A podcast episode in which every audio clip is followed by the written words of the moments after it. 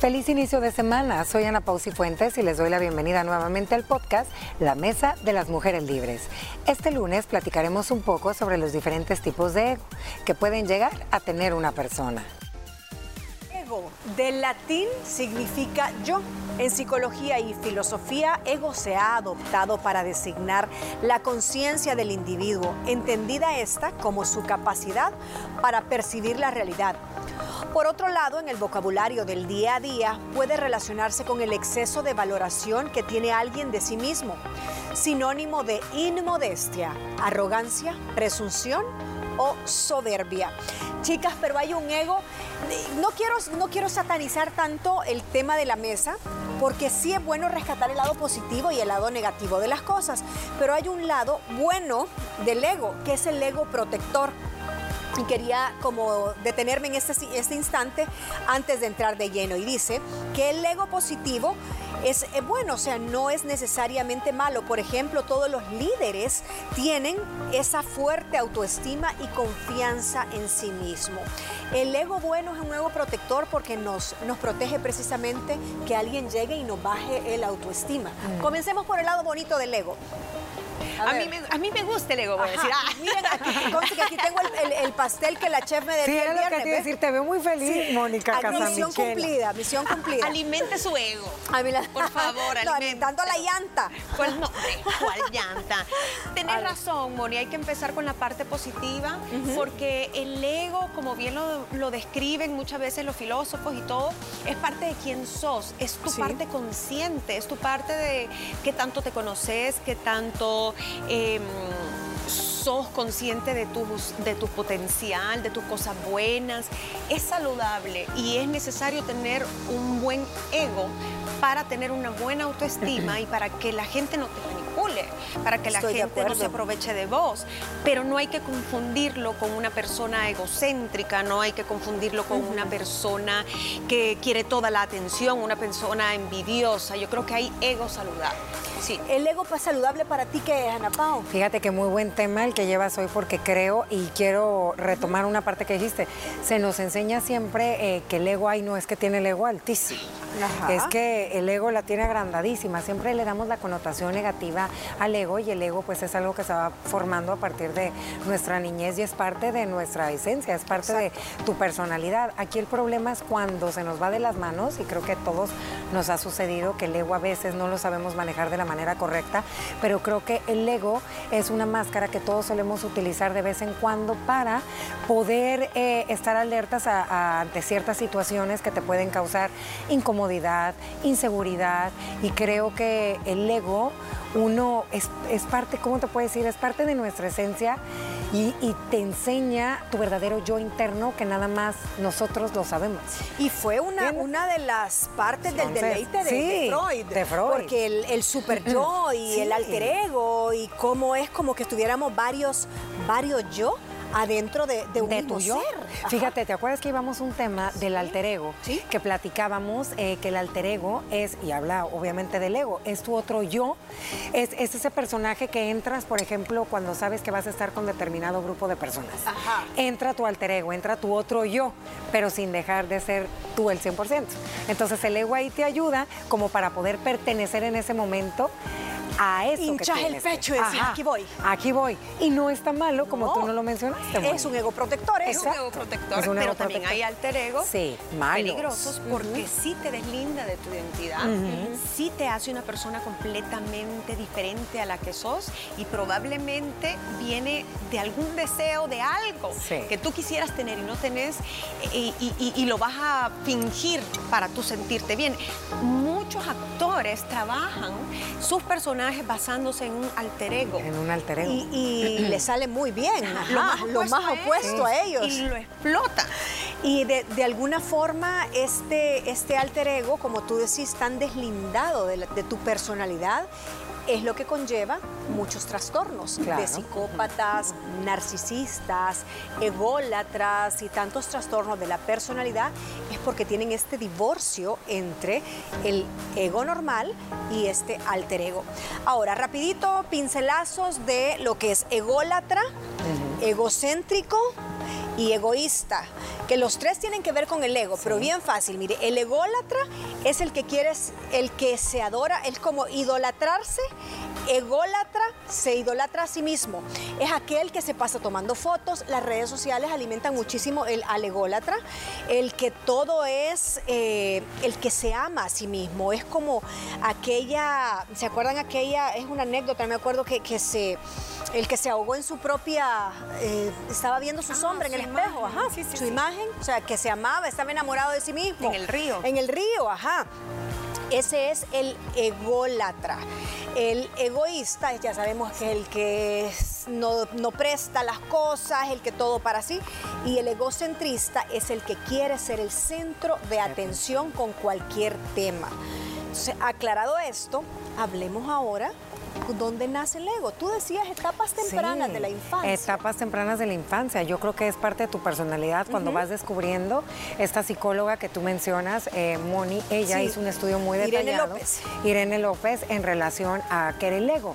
Y también se nos invita a poderlo leer e investigar para aprenderlo a manejar de la manera positiva. Porque, ojo, el ego todos lo tenemos, pero no lo sabemos utilizar de la manera correcta y siempre le damos la connotación, tristemente, niñas, negativas. Y esto es a partir de la infancia cuando un niño descubre, va descubriendo parte de su personalidad, eh, cuando un niño o una niña, es más, no les ha tocado, para que sea más fácil explicar esto, no les ha tocado ver chiquititas o chiquitines que los ves como que muy alzados y dices, no, ese niño tiene el ego hasta arriba. Ah, como no. se sabe, ella ya descubrió que se sabe que tiene una linda sonrisa, se sabe que puede a lo mejor y manipular de esta manera a mamá y a papá, se sabe y desde... Bien alimentadito bien su ego. alimentadito su ego y desde edades tempranas uno va aprendiendo a eso. Entonces el ego juega parte fundamental de tu personalidad desde pequeño. Y desde antes de los cinco años. desde los, niños se, digamos, se dan cuenta que son un cuerpecito, una personita, alguien más fuera de sus padres. Porque al principio ellos, en las primeras etapas, se consideran una extensión de mamá y papá, pero cuando ven que ellos pueden empezar a tomar decisiones, cuando, ah, yo tengo mi manita, mis piecitos, esto me gusta comer, este juguete es mío, y el mío, mío, y el yo, yo, yo, es ahí donde creo que los papás tienen un gran trabajo que hacer, porque tú puedes crear a un egocéntrico o a un ególatra bien temprano. Y lo podés eh, criar así, criar y crear, porque también lo creamos con el tema de los límites. Si vos a ese pequeño ególatra que estás alimentando no le pones límites sanos, esa persona va a creer que es el centro de atención y va a ser un niño, porque eso, si usted del chiquito lo tuerce, va a ser un problema de adulto. Es una de las conductas que más difícilmente se revierten. Una persona egoísta, una persona egocéntrica, es de las que más conflicto social tiene y de las que más rápido identificamos. Tú te das cuenta en una reunión cuando alguien es ególatra. Sí, mira, y por eso se nos invita mucho a los padres de familia a leer en relación a muchos de este tipo de, temas que son la crianza en edades tempranas, sobre todo para cuando son papás primerizos, porque obviamente cuando es tu primer hijo, eh, a todo le dices que sí, ¿me entiendes? Tú eres el más bonito, tú eres la de la eh, la, mejor sonrisa. La niña va yo, yo, yo. Tú eres la mejor en tu clase, yo, yo, yo. Y ahí está lo que además dicen, tú vas creando eh, un, monstruito. Un mini, monstruo que a lo mejor y, en la adolescencia pues le va a acarrear, muchas consecuencias, no nada más a ti como padre de familia, a ella o a él, para poder convivir en un entorno social saludable. Total. Y mira, hay también casos opuestos, aunque uno no lo crea.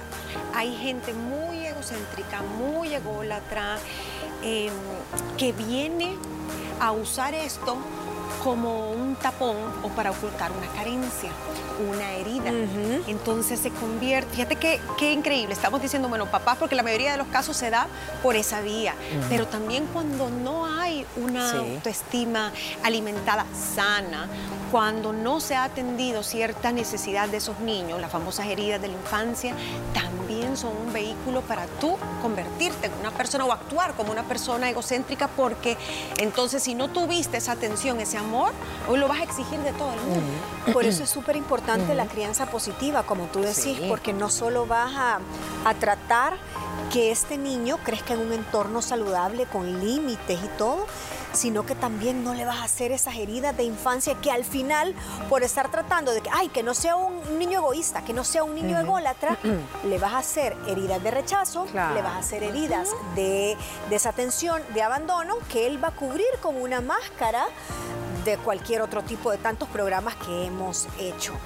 Fíjese que para cerrar esta parte de dónde nace el ego, ya vimos eh, y exploramos varias cosas, como lo dijeron mis compañeras, pero al final son las famosas estructuras cerebrales las que enrutan y las que conectan para que el cerebro se vaya como adoctrinando y haga la personalidad de un ególatra, porque le va diciendo, sí, resolviste, sí, pudiste, sí, fuiste aceptado en tal lugar, sí, ahí te aplaudieron, entonces va conectando con esta parte de la liberación de las endorfinas y las todas las inas que conocemos se le activan con ese aplauso, cuando le dicen que qué lindo por aquí, que esto es solo tuyo, no hay que compartir. Entonces, ojo con eso porque las estructuras cerebrales empiezan a enrutarse desde el primer momento de vida. Tenemos que hacer el primer corte, pero al regresar, sí, ya vamos a entrar de lleno con los 10 tipos de egos. Probadita, el primero va a ser el sábelo todo. Comerciales. No dejes de escucharnos, haremos una pausa, pero vamos a regresar con mucho más de esta conversación. Los 10 tipos de ego. Vamos a comenzar con el sábelo todo. Yo creo que cuando iba haciendo el programa y los iba escribiendo, vos decías, ¡Ah! este es fulana, este es mengano, este es sutano. Eh, y todos decían, este es el que más mal me cae. Pero cuando escribí el siguiente decía, no, este es. Y así iba hasta el número 10. El primero es el sabelo todo. Yo creo que su nombre, su nombre lo dice. Aquel, aquel ego con estas personas que siempre tienen la razón, que dan consejos todo el día y que creen saberlo todo y lo peor, aunque sean ignorantes, dicen saber sobre el tema. Es el peor, porque hay sabelo todo, es que uno dice, bueno, hay que darle el, reconocimiento que es una persona que se cultiva, que lee, que generalmente sabe de todo. Pero nadie puede saber de todo, eso, esa es la premisa, ¿no? Nadie puede ser conocedor de todo y, y lo peor es alguien que sabes que no sabe o que en su vida ha escuchado esto y se atreve a darte el consejo o se atreve a decir, ay, yo sé que es esto, por esto y esto y lo otro, de una forma tan aventada, sin pena, y sabiendo que no sabe pero su ego es tan grande que el ego cree que sí. O sea, el ignorante con ego es, es lo peor. Sí, es cierto. Es, tan seguro de sí mismo, tan segura de sí misma, pero yo los admiro, ¿eh? Porque ni vergüenza les da y ellos seguros o seguras y, y no lo sacas de ahí. Sí, soberbio. Ese fue el ego soberbio. El ego lo todo, perdón. Segundo, el insaciable. ¿Qué tipo de ego es el insaciable? Bueno, es el que quiere ser siempre el centro de atención, el que está dominando la mesa de la fiesta, no deja de participar en todas las conversaciones. Cuando saca un tema, saltan frases como, es que yo, es que a mí, permítanme que les cuente una anécdota. Es un poco parecido al sabelo todo. Sí, al sabelo todo. Yo siento que son esas personas también que quieren llamar la atención todo el tiempo y que no te puede pasar nada bueno porque le pasó algo mejor y también no te pudo haber pasado nada malo porque también le pasó algo peor. Entonces ya te los puedes, ya te las vas mapeando. Pero a ver, aquí mi pregunta, esas personas sí, sí son sabedoras son sabedoras. Porque, por ejemplo, el pero primero... su ego es tan grande que se los ensordece. Sí, que, les vale, ¿verdad? vale. Yo creo que el saberlo todo cree saberlo todo y a veces se pone en evidencia y peor, vean. Pero este, este insaciable. Último, el insaciable, puede estar hablando cualquier cosa, cualquier burrada, o sea, puede ser algo sin importancia, pero con tal de que toda la mesa los esté escuchando, o con tal de que se rían de su chiste, o con tal de que todo el mundo eh, participe en esta historia de misterio. Que no sé, son gente a veces bastante elocuente, bastante entretenida de escuchar, porque siento que a veces son como bien histriónicos, pero lo que quiere es la atención. El insaciable cuando te está contando una historia, tiene hasta efectos especiales. y la lluvia. Ay, pasó el carro, men, y el vidrio así, ay, a mí también me pasó. No, o sea, es imposible. Sí, sí es cierto lo que dice Gina, traen tu atención. Sí. De una manera que son encantadores eh, de alguna forma y dominan la conversación hasta con ruidos, efectos especiales. traen el don de la actuación. Sí. El otro es el interruptor. Yo aquí solo me acordé de una persona que conozco y dice que este interruptor, ¿por qué me acordé? Porque es el de las enfermedades, a donde o, donde más se da es en el rubro enfermedades. Si tú estás, ay, fíjate que ahora me duele la pierna. No, hombre, pero es que no te he contado. Si a mí casi que me la cortan. Eh, mira, fíjate que el, dolor de cadera. No, si yo tengo cadera artificial doble. O sea, siempre le ha pasado algo peor y nunca deja de interrumpirte, sobre todo cuando se habla de enfermedades. El ego interruptor es el más, uno de los más molestos. Porque le falta empatía, Porque una persona te está contando, mira, fíjate que me operé, o fíjate que no dormí bien, o fíjate que me he sentido triste, y que de repente la persona ni, te deja terminar la frase cuando, ay, sí, pero mira, fíjate que a mí me pasó, ah, eso solito se te va a quitar. O incluso interruptor de interrumpir y descortarte el tema y hablarte de otra cosa. O sea, está Porque son tan egoístas, o sea, es un ego egoísta que no solo te saca de tu momento que tú estabas hablando, sino que te corta de tajo, mostrándote una ansia empatía y te cambia el tema. Mira, fíjate que vamos a por los sanguchitos porque mira qué ricos están ahí en el bufete y vos tal vez contándole de Y sabías que también aquí entra pues a veces la imprudencia, porque tú le puedes decir, ay no, sabes que mira, tengo un dolor fuertísimo, uy no, no, no tienes idea. A mí me pasó eso y ni siquiera te voy a contar porque me detectaron tal. Así que prepárate. Pero ya, niña, cambiemos de tema. Se te vuelve a decir, sí, ¿por qué me estás contando lo que te pasó tan horrible? O sea, ya empieza una con la mente a divagar. Y sabes que este me llamó mucho la atención porque suelo pensar que hay mucha gente imprudente así, que no mide sus palabras antes de decirle cuando alguien está pasando por una situación. Habemos personas un poco más hipocondríacas en ciertas situaciones de salud que lo que menos necesitas es que te digan ese tipo de cosas. ¿Sabes qué está diciendo el especialista? Nunca te calles. Dice, si tú, mira que me duele la rodilla y tú pues le interrumpes, me duele la rodilla porque corriendo me la lastimé. Y yo te digo, ah, mira, fíjate, Ana Me sigue doliendo porque sabes que me, me caí, me caí, Mónica, y me dolió. Entonces dice que en ese momento tú vas a agachar la mirada y vas a, te vas a sentir mal porque yo nunca me callé y te voy a dejar hablar. Es como, no me interesa tu opinión, cállate. Sí, te está ignorando. Es, una manera como de callar, a de callar suavemente a esas personas con ese ego. Qué buen truco. Cuando sus comentarios dicen que son hirientes. Hmm. O sea, no te calles, mantén educadamente quizás el mismo timbre de voz. O si no, Moni, permíteme, permíteme, pero te continuaba diciendo que ahorita tú me cuentas, pero escúchame, por favor. Ajá, dicen que las personas realizan, y, realizan y Si no es tan ego. Sí, sí, un súper... No, no, no, no, no, porque te va a salir. Cállate tú primero para yo terminar de hablar. El ego hasta arriba. El ego envidioso. Yo creo que ese, uno dice, ah, pero es que la palabra está implícita. Sí, está bastante implícito que es el que no soporta los triunfos mm, ni el éxito y por lo tanto te intenta cortar tus alas. Cuando tú estás diciendo, fíjate que, vaya, lo del tu maratón. Ah, sí. Por ejemplo, eh, yo nunca la he corrido, pero cuando te dije, Ana Pau, ¿cómo te fue en tu maratón ayer? No sé cuánto. Ay, pues fíjate que corrí todos los 21 kilómetros. Ay, sí, pero mira, al final eso creo que es lo mismo que hacer tantas horas de no sé cuánto, porque eh, nos ponemos a la par y, lo extenuante y la cantidad de calorías que, más yo las quemo en la bicicleta. Siempre quiero minimizar tu logro. Tu logro. Te, lo, te lo atenúo y te, aparte de eso, te cambio de conversación porque no soporto verte brillar. Qué difícil esas personas. Qué feo, o que te dijeran, no, pues sí, niña, con el tamaño que tenés, rapidito las corres. Claro. a vos te cuesta menos, pero, pero hay gente que le cuesta más. Entonces ahí tenés una ventaja. O sea, imagínate. Sí, tenés razón. Qué horrible. Que o, que, o que me dijeras. Sí, que te hacen sentir bien los mal. tiempos que tú me decís que ibas algo malita y no sé cuánto y que no, no iba al 100 pero hizo al mismo tiempo del año pasado. Aún así, sin que no, habías entrenado mucho. Entonces, alguien con un ego envidioso te hubiese dicho, ah, no, pero es que entonces no se vale, porque aquí era de venir habiendo roto el récord. Ay, no. Esas personas, ay, no. Tóxicas. ¿Sabes qué? Creo que también es de las peores. Sí. ¿Verdad? De las peores. Ay, pero ahorita el que más mal me ha caído a mí es el interruptor más que el envidioso, fíjate. Es el que te siempre te saca algo más grande de lo que te Sí, ajá. Prestigioso, el ego de prestigio, no. El ego prestigioso dice que son personas que toda la vida necesitan ser ay, aplaudidas. Ay, qué lindo. Qué mira qué lindo me ves. quedó el dibujo, el trabajo, la pintura. Mira el éxito que tuve en esta presentación, en ese sí. Entré, la alabanza. entré y todos decían, ay no, qué barbaridad, está guapísima, está divina, qué bien te ves a pesar de eso.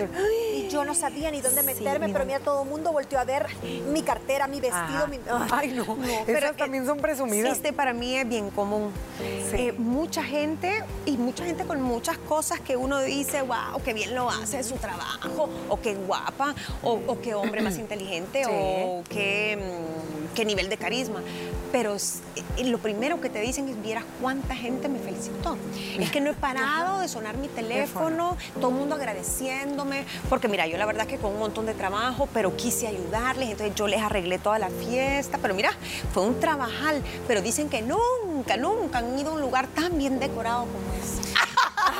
Eh, Acabo de hacer la narración perfecta del ego prestigioso. ¿Y saben qué? Dicen que ese, ese ego también se da en las cosas sencillas del día a día. sí. Como esa mamá que llega, vaya, mira, Ah. mijito, los frijolitos que te acabo de cocinar, decime que están ricos porque yo he pasado haciéndolo toda la tarde, ¿oíste? O ese esposo que llega y, ay, no, yo he trabajado muchísimo, no sé cuánto, así que por favor, ahorita atiéndanme. Eh, mira, qué bien parqueo el carro, me quedo viendo y todo mundo siempre me pasa llevando la grama, pero yo soy la única que lo parqueo rectecito y siempre perfecto, en O- cosas tontas. Ajá, o mira, yo salgo con todo lo del día, soy tan buena mamá, soy tan buena esposa, les cocino, hago todo tan bien. No, qué triste. Y si no reciben el reconocimiento que quieren, eso es el acabose. Claro. Se deprimen porque viven, se alimentan de las felicitaciones. Fíjate que este yo lo, yo lo relaciono mucho al tema digital con las redes sociales. Ajá. Sí. No, no, no, es que yo subo una, una foto del evento que hice, tomemos tu ejemplo. No, no, no, no, no, no tienes ya la cantidad de mensajes en privé de comentarios. Es más, ya hasta quieren que me dedique yo a organizar eventos. Ay, no, pero es que nadie como yo. Yo soy tan bien organizada, mira, este es un don que se me da. Yo, Vaya. ¿Sabes? Y- Pero fíjense que, que entonces, ¿cómo, ¿cómo tenés que expresarte cuando de verdad sí has hecho algo que ha ayudado a alguien más, querés compartirlo, no querés sonar con un ego prestigioso, tampoco querés sonar como ególatra ni soberbio? ¿Cómo lo compartís? Yo creo que uno tienes que ver en qué momento y a quién lo vas a compartir. Si estás en una comida con tus mejores amigas o algo familiar. Eh, ¿y ¿Qué tal, Mónica? ¿Cómo te fue con el, con el evento que organizaste la graduación? Ay, mira, la verdad estoy muy contenta. Ana Pau me fue muy bien, eh, me salió bien, me adecué con los tiempos de mi trabajo, me siento feliz. Varias la mamás gente me lo contenta. agradeció. Ajá. Vi a la gente contenta, mi hijo estaba muy contento. ¿Y qué te puedo decir, amiga? Gracias por preguntarme. Ajá. Cuando te Con pregunten, un poco de modestia. con un poco de modestia, es algo que tú quieres compartir porque sabes que salió muy bien. Es cuando una mamá le organiza la boda a la hija.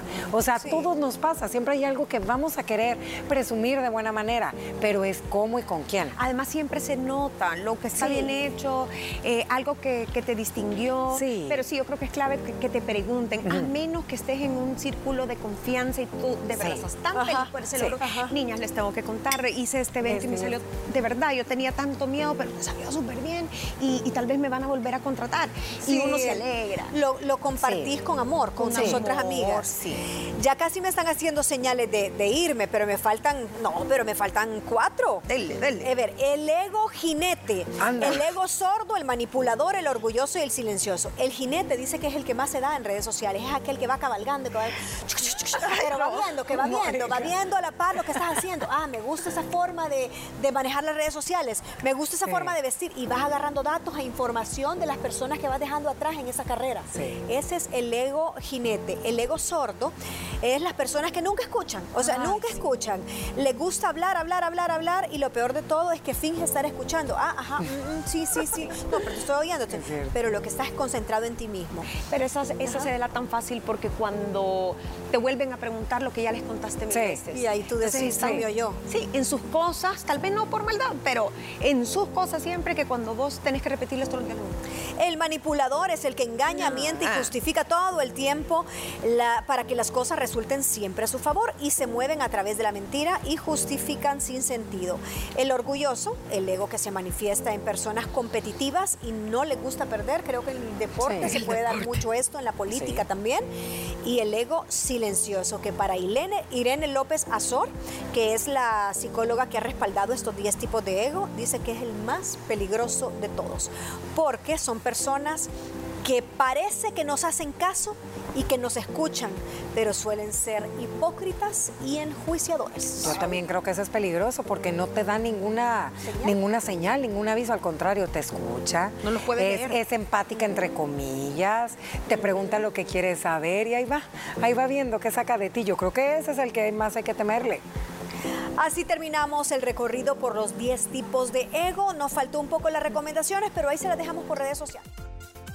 ¿Qué te pareció el tema de hoy? No olvides que puedes dejarnos tu opinión a través de nuestras redes sociales. Búscanos y encuéntranos como arroba liberadas TCS. Y recuerda que puedes sintonizar nuestro programa de lunes a viernes a las 12 del mediodía a través de la señal de Canal 6. ¿Has escuchado sobre el síndrome de Rebeca? De eso platicamos mañana. Te esperamos.